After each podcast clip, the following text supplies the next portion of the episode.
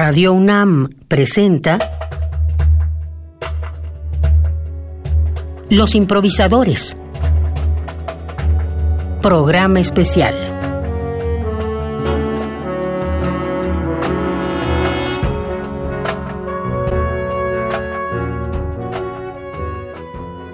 Bienvenidos y bienvenidas a esta primera sesión de Los improvisadores, transmitiendo desde Bajo Circuito Multiforo Cultural. Mi nombre es Karen Ruiz y en la conducción me van a acompañar Oscar Haddad. Hola, buenas tardes. Y Eduardo Piastro. ¿Qué tal? ¿Cómo están? Queremos invitarlos a que escuchen con detenimiento, a que observen y a que reflexionen sobre lo que está sucediendo en el escenario. Acompáñenos en este viaje, en esta aventura que no sabemos qué rumbo tenga, pero que todo puede pasar. Nosotros somos los improvisadores, que lo disfruten. Comenzamos. ¿Cómo se aprende a improvisar? O en todo caso, ¿cómo se aprende cualquier arte? O cualquier cosa. Es una contradicción, un oxímoron. Vaya y dígale a alguien, sé espontáneo, o trate de que alguien se lo diga a usted. Nos sometemos a maestros de música, de baile o de taller literario que pueden criticar o sugerir. Pero por debajo de todo eso, lo que realmente nos piden es que seamos espontáneos, que seamos creativos. Y eso, por supuesto, es más fácil decirlo que hacerlo. ¿Cómo se aprende a improvisar? La única respuesta es otra pregunta. ¿Qué nos lo impide? La creación espontánea surge de lo más profundo de nuestro ser.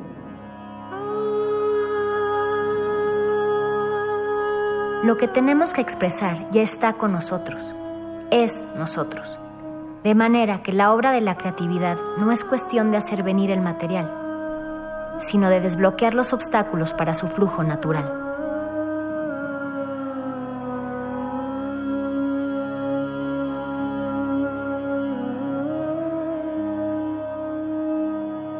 Stephen Nagmanovich. Free Play, la improvisación en la vida y en el arte.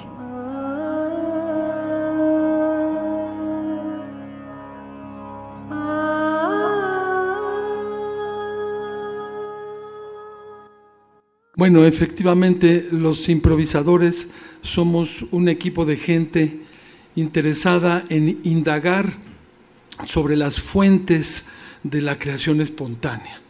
Nos asombra, eh, pues, eh, ver cómo eh, los músicos, los artistas se expresan y en todo caso no solamente los artistas, porque la improvisación ocurre también todos los días en, en nuestras vidas, pero estamos buscando esa fuente qué es lo que produce la posibilidad de encontrarse con, el, con, con, la vida interior, con el ser interior y lograr ese momento de comunicación, ese momento donde uno expresa lo que trae. Así es, y en este programa van a ir viendo esta relación entre la improvisación en la música y en la vida cotidiana. Gracias a todos los invitados que tenemos y me gustaría eh, presentarles al invitado eje, por llamarlo de alguna manera, de esta noche. Él es músico, productor, eh, artista sonoro y educador mexicano con una larga trayectoria en conciertos masivos enfocados en la exploración sonora, multimedia y siempre empujando la, eh, la, tecnología, fusionándola con raíces autóctonas mexicanas y prehispánicas. Les pediré un, fuerte aplauso para Alyosha Barreiro.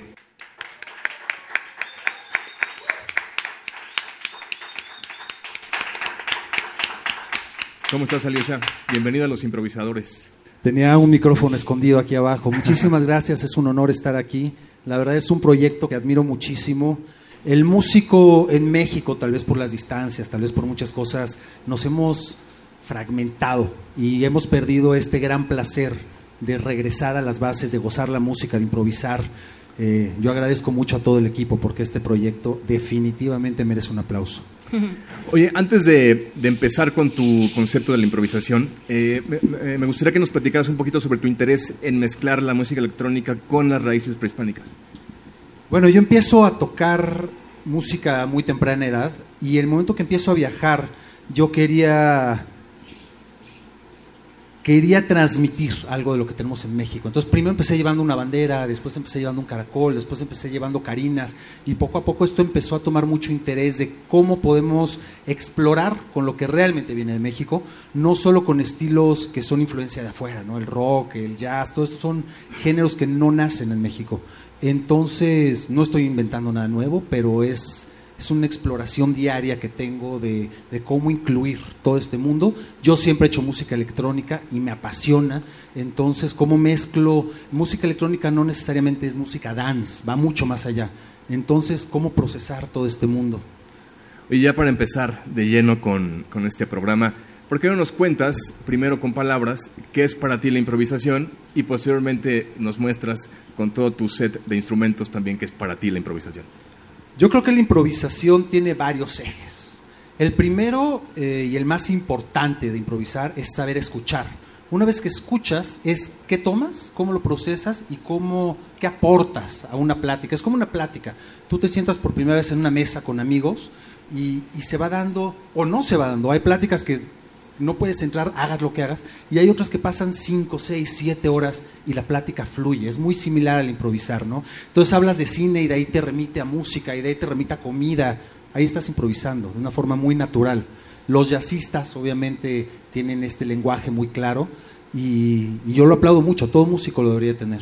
Ok, ¿por qué no pasas ahora a mostrarnos qué es para ti la improvisación en tu set y las luces que están allá, a ver si podemos hacer el, la señal de luces para que Alyosha sepa cuando terminar su improvisación. Esas que están ahí van a parpadear y tú ya vas a saber. Ahora solo quería comentar algo. Muchas veces traigo algo muy pensado. Hoy, como es un programa de improvisación, no traigo nada pensado. Entonces todo lo que saldrá será 100% espontáneo.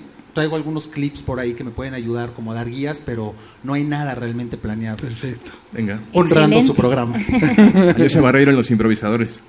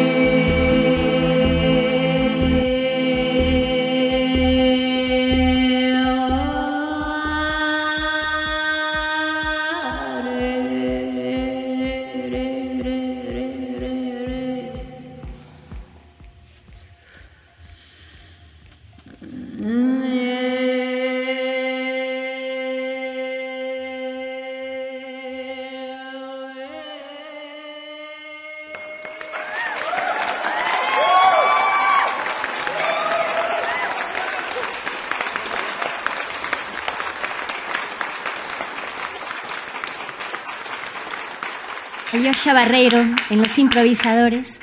Alyosha, ¿qué nombre le pondrías a esta pieza?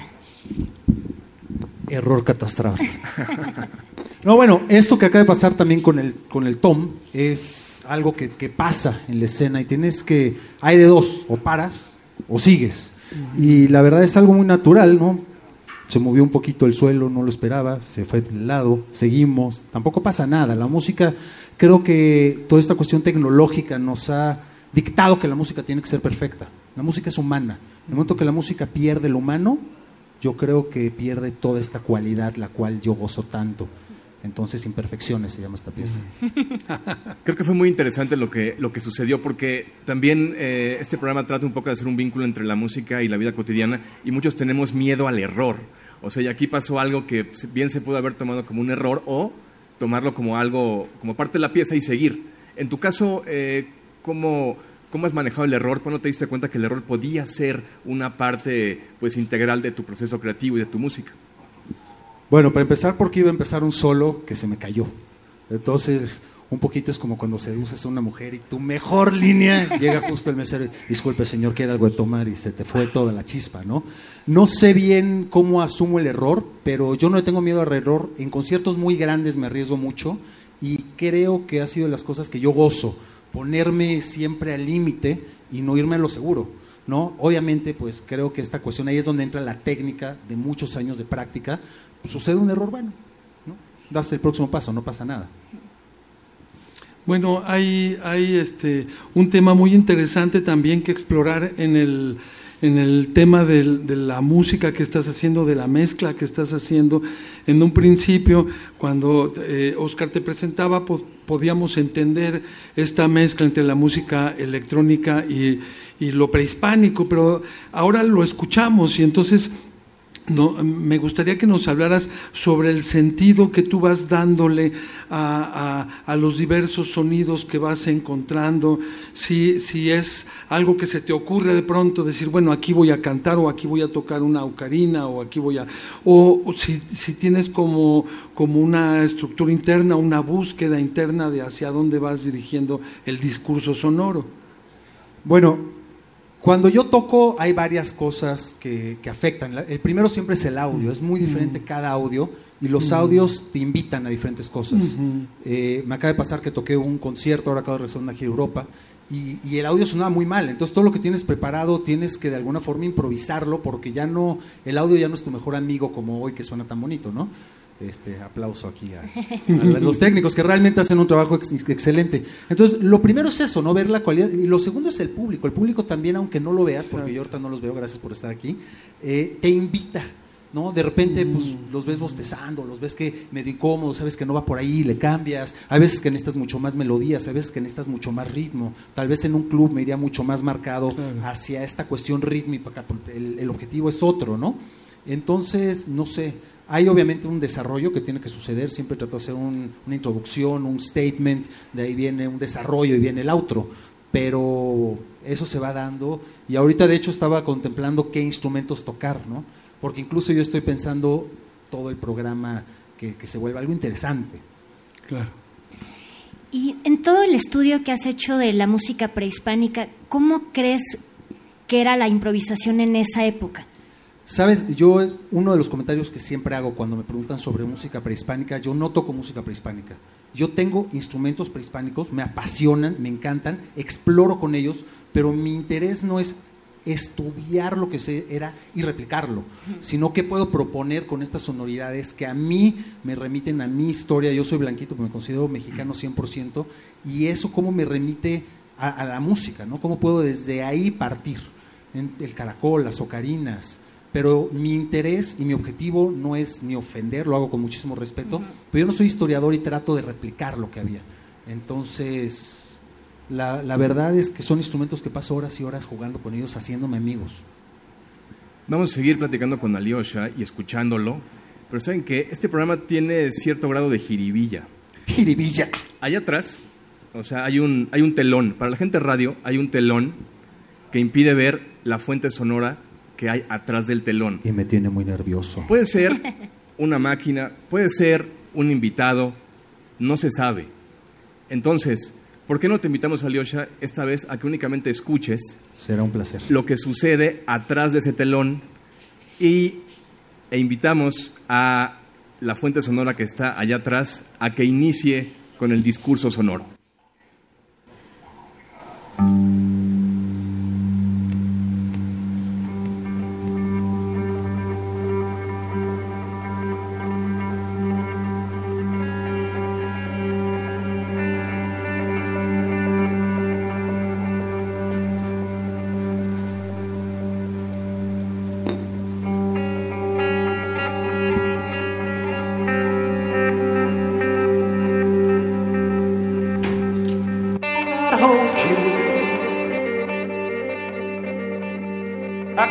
Back.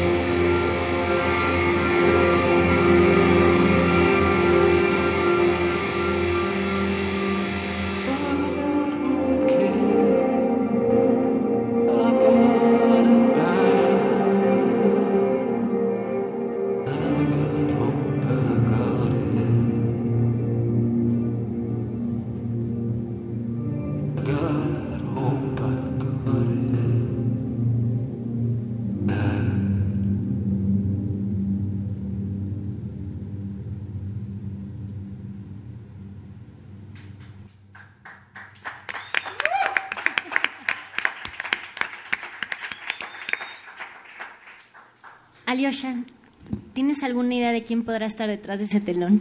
Mi mejor nuevo amigo. ¿Por qué lo dices? No, bueno, lo que no entiendo es por qué para de tocar. Yo digo que debería de continuar esto. Bueno, esto apenas está empezando. Estamos calentando motores, entonces se va a Claro, y va a continuar. Aquí yo pienso que hay algo muy interesante que es el momento en el que la fuente que emite el sonido no está a la vista. De alguna manera, la idea de una obra huérfana, de algo que queda eh, sin dueño, pero que por otro lado nos permite, pues, escucharlo desde el interior, es decir, no nos distrae la, la, la figura, la imagen, esto que tanto ha permeado en, en, el- en lo- en los últimos tiempos que le llaman el culto a la personalidad. Entonces no hay culto a la personalidad, estamos oyendo la música y hay una expresión directa, sincera, sensible y que te atrapa, no te atrapa, eso ya depende de lo que le pase a cada quien, pero allí, ahí estuvo. Exacto. ¿De qué manera eh, cambia tu proceso de escucha si es que cambia cuando ves la fuente sonora y cuando no la ves en este caso? Sabes que es interesante porque yo muchas veces, no importa la cantidad de gente que hay enfrente, toco con los ojos cerrados. Yo veo la música. Soy una persona muy visual, tal vez por, por mis papás, ¿no? que, que los dos están metidos en la pintura, en el arte. Pero para mí el momento que, que cierras los ojos y, y empiezan a venir cosas, ahí es donde se gesta todo este mundo de la imaginación. Entonces pasa mucho que, que todos los fotógrafos me piden que los abra porque salgo en las fotos con los ojos cerrados, pero me parece maravilloso, ¿no? Tener un músico que no ves tocando, ¿no? Y además que él está conectando con la gente, porque se siente que está conectando con la gente. No es un disco que, que está en otro momento, no en otro lugar. Me encanta. Bueno, pues como decíamos al principio de este programa, les pedíamos que estuvieran muy atentos de lo que estaban escuchando y lo que estaban viendo. Entonces, cada intervención sonora que ha, estado sucediendo ha tenido un grado extra de, dificultad o de, de sentir y va eh, combinando todos los sentidos, ¿no? Entonces, Oscar, ¿por qué no nos platicas un poquito cuál es la dinámica? ¿Qué viene ahora? Ok. Pues bueno, eh, ahora los invitamos a que estén muy pendientes de lo que pasa en el escenario, porque tanto Alyosha como el invitado sorpresa o la fuente sonora que está allá atrás van a improvisar juntos, van a crear un discurso sonoro sin conocerse y sin verse.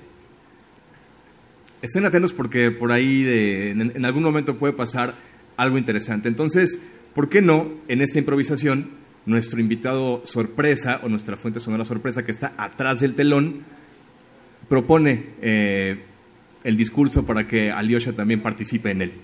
Y un poquito, eh, igual que en la, dinámica sería la misma, cuando vean que las luces parpadean, eso va a dictar que llega a su fin la, improvisación, pero Alyosha, tú en el momento que quieras puedes empezar a formar parte de la improvisación. Entonces, en este caso, nu- nuestra fuente sonora detrás, que no podemos ver, pero que perfectamente podemos escuchar y sentir de inicio.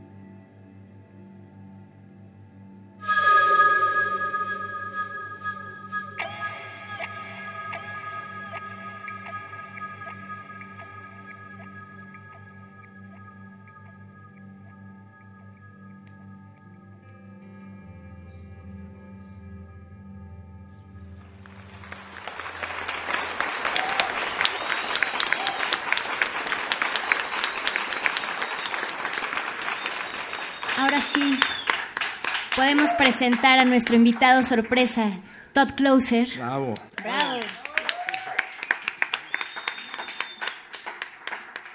Te invitamos a acercarte un poquito, Todd, para platicar un poquito contigo. Mucho gusto.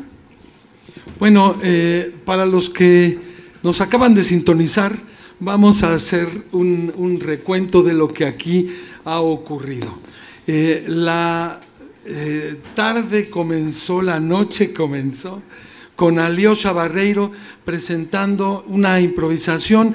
Él lo explica al eh, fusionar eh, la música electrónica con instrumentos prehispánicos, eh, suele tener trabajo estructurado de composición, pero en este caso, el día de hoy trajo improvisación. Improvisación con estos instrumentos, con esta idea, pero bueno, eh, digamos que, que intentó que no fuera lo que estuviera, que lo que, trae- lo que hubiera preparado eh, para otros conciertos, sino que, que- viniera de una fuente espontánea, de una idea espontánea. Después eh, escuchamos a Todd y no sabíamos que era Todd. Eh, es- escuchamos esa obra sin, sin autor, pero que nos permitió entrar en un mundo sonoro muy interesante y que eh, al final el hecho de que ellos dos mismos estuvieran eh, escuchando uno al otro hace que hubiera podido, eh, digamos, llegar este tercer momento que es el de una improvisación colectiva, una improvisación común. ¿No es así? Sí, y Todd, quería preguntarte para ti qué es la improvisación. Honestamente no, no estoy totalmente seguro. Ah, y, y la verdad me cuesta a veces hablar sobre música. Ah, no que está mal, pero para mí es, es un reto. Ah, creo que la improvisación me, me trae porque es, es una búsqueda, es un- una oportunidad para intentar superar ah, clichés, las cosas que siempre hago. Ah, y sí, y puede ser, ser un reto, ¿no? Hay una libertad en eso. Para la gente que no conoce a Todd, eh, bueno, es un músico que llegó a la Ciudad de México, no sé, hace, ¿qué será? 10 años casi, Seis. 6 años, bueno, ya estoy poniendo un poco más. Y es que parece así porque hace muchísimos proyectos. Eh, siempre me llegan correos de Todd con proyectos nuevos, con, con gente diferente. Es un músico muy abierto a improvisar. Quizá el, el grupo más conocido sea A Love Electric con Hernán Hedge y con Aaron Cruz. Sin embargo, eh, pues Todd tiene muchísimos eh, otros proyectos, bandas y quizá es de los, de los músicos más abiertos que en lo particular yo conozco y que cuando comenzamos a decidir quiénes serían ideales, pensamos en Todd justamente por su apertura, ¿no? Entonces, me gustaría preguntarles a los dos, ¿cuál fue su experiencia este, en esta improvisación donde primero se vieron, donde después, no, primero no se vieron, después se vieron, ¿no? O sea, ¿cómo, cómo vivieron este momento? Este, pues es muy emocionante, ¿no? Es nuevo, son otros ah, sonidos que no estoy acostumbrado a, a- a tocar con estos instrumentos y eso ofrece una nueva oportunidad, crear algo único. Ah, y para mí, creo que el mayor reto para mí es no, no hacer lo que siempre hago, ¿no? Enton- intentar aportar algo nuevo. Eh, no sé, es muy emocionante, es un, es, creo que es por eso es lo que, ah, por eso toco música, ¿no? Conocer gente y, y poder compartir. Alyosha. Para mí hubo algo desde la primera vez que lo, que lo oí tocar que, que me emocionó. ¿Ya lo conocías a Todd antes o fue la primera vez que...? Habíamos tenido contacto por, por Facebook alguna vez hace años. Digo, obviamente es una eminencia, todo, ¿no? Es una persona que conozco muy bien su, su trayectoria. Por ahí alguna vez chateamos, pero fue muy esporádico, seis años atrás, siete años o más. Este, pero cuando lo oí, mi música yo la considero muy atmosférica. Y cuando oí estas increíbles atmósferas, además este, esta distorsión tan controlada, sabía que, que había algo ¿no? de dónde agarrarme. Si hubiera sido no sé, otra persona probablemente no me hubiera sentido tanta confianza, pero definitivamente, y se le nota que es un músico con muchos proyectos, desde que empecé a tocar, ¿no? Te bien viene su música, no, no, te, no te atarta, y para mí fue muy rico, ¿no? Hubo algo que me llamó la atención cuando hicieron sus improvisaciones solos. Individualmente ambos utilizaron la voz de una forma o, o la otra. ¿Y hubo alguna razón por la cual no utilizaron voz a la hora de, eh, de hacer la improvisación juntos? Yo usé un poco de voz cuando hicimos la improvisación juntos, pero cuando No quieras fue te invitamos a consciente. cantar. Sí, no sé tampoco. Quizás corto el, el tiempo, o no sé, ya, ya olvidé que había ese elemento. Sabes que parte de la improvisación para mí es eso, ¿no? O sea, la música te va llevando y si tú la forzas, la fuerzas, forzas, si tú la empujas, se rompe, ¿no? Tienes que dejar que, que llevas, es como un río, no lo puedes bloquear porque te arrasa. Entonces, en mi caso, cuando he dicho, ah, los voy a sorprender y voy a meter, No, no, funciona. Y bueno, están escuchando y viendo a los improvisadores y déjenme contarles que Eduardo Piastro, además de ser conductor en este programa, y ante todo, es guitarrista y un gran guitarrista. Entonces, eh, como este programa también va subiendo un poco de tono en términos sonoros, me gustaría, nos gustaría invitar a Eduardo a que se involucre a una improvisación con Alyosha y con Todd y veamos a dónde nos llevan las sonoridades de dos guitarras, electrónica, pedales y mucha empatía musical. Están escuchando y viendo a los improvisadores. Y en este caso, ¿qué les parece si Alyosha da la pauta para comenzar esta improvisación? improvisación? Oh, Eduardo, ok, bueno. ¿Quieres tú empezar, Eduardo? Claro.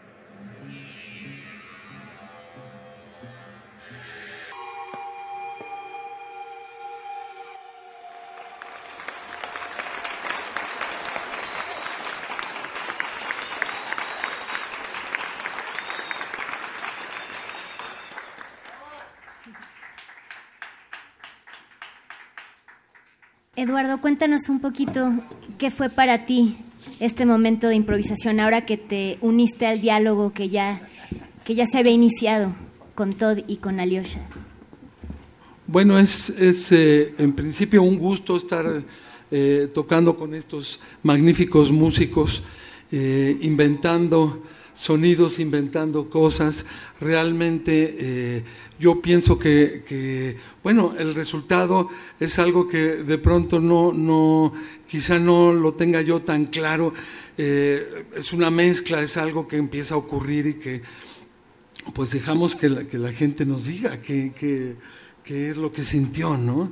Pero yo al menos sí sentí eh, pues mucho gusto de estar escuchando y tratando de encontrar espacios para decir eh, lo mío dentro de todo este discurso, ¿no? ¿Cómo cambia el discurso cuando improvisan solos y cuando improvisan con alguien? ¿Quién quiere empezar?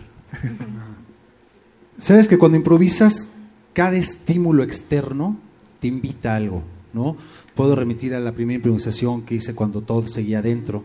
El momento que se abre el, el telón y la gente aplaude, algo pasa, te emocionate, ¿no? Eso es un poquito parte de, de, esta cuestión de dejarse ir, ¿no? La improvisación tiene mucho de, yo creo que casi es, viene muy relacionado a la meditación, ¿no?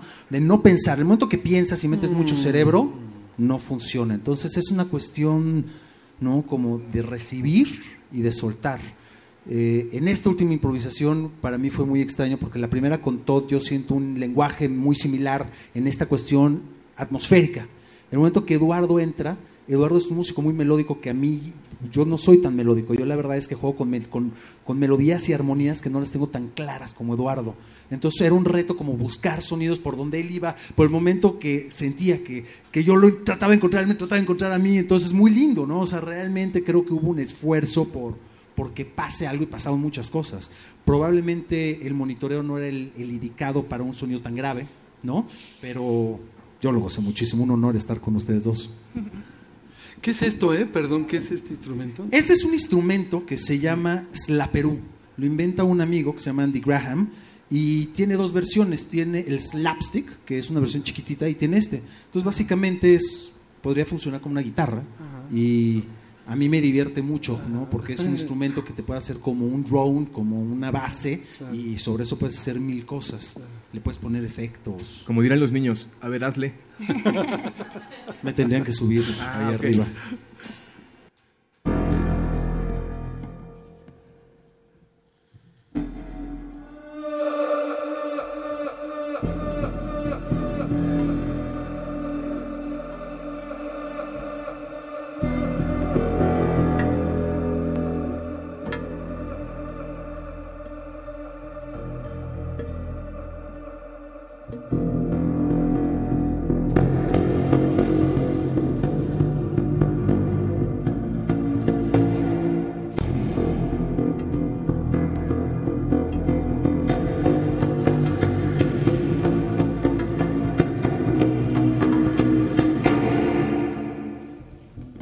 Básicamente funciona mucho como un bajo, eh, pero al no ser yo un músico tan melódico, eh, para mí es un instrumento muy divertido. Entonces yo tengo aquí realmente, si ven mi computadora, yo mi computadora lo uso más para procesar efectos que para otra cosa.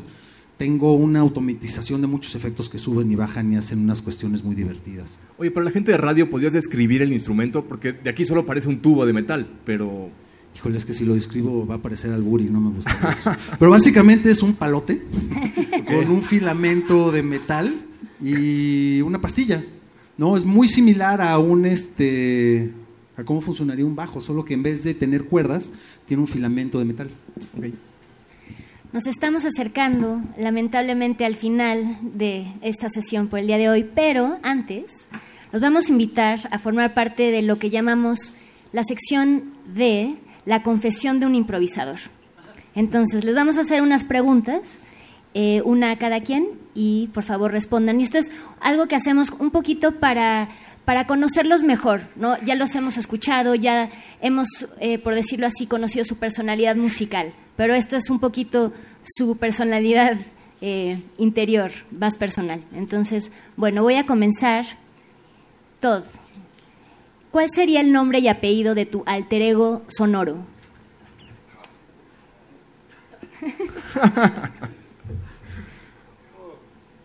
Estas son cosas muy, muy difíciles, ¿no? Requiere creatividad, ah, humor. Um, oh, jeez, no sé. Kevin Garnett. Kevin Garnett. Muy bien, bueno, Alyosha, eh, completa por favor la frase. Yo soy improvisador porque... Porque no tengo la capacidad para ser un músico que toque lo que tenga que tocar. Todd, en una frase o en una palabra, ¿cómo describirías tu experiencia hoy aquí en Bajo Circuito? ¿Empatía? Alyosha, en una frase breve, describe cómo liberas a tu improvisador interior. No, yo creo que la pregunta no es cómo lo libero, es cómo lo amarro. O sea, yo tengo esta cuestión de que siempre practico las cosas y al momento, el momento se me ocurre hacer otra cosa y me dejo ir. Una vez que estás en el escenario, yo creo que la música y tú ya no pertenecen, no sé, se vuelven un bien común, ¿no? Y al momento de que se te ocurre algo y no lo haces, ahí muere la música. La música tiene que tener, para mí, cierta, esa libertad, si no, no vale la pena. Eh, Todd, eh, completa la frase, por favor. La improvisación en la vida y en el arte es como...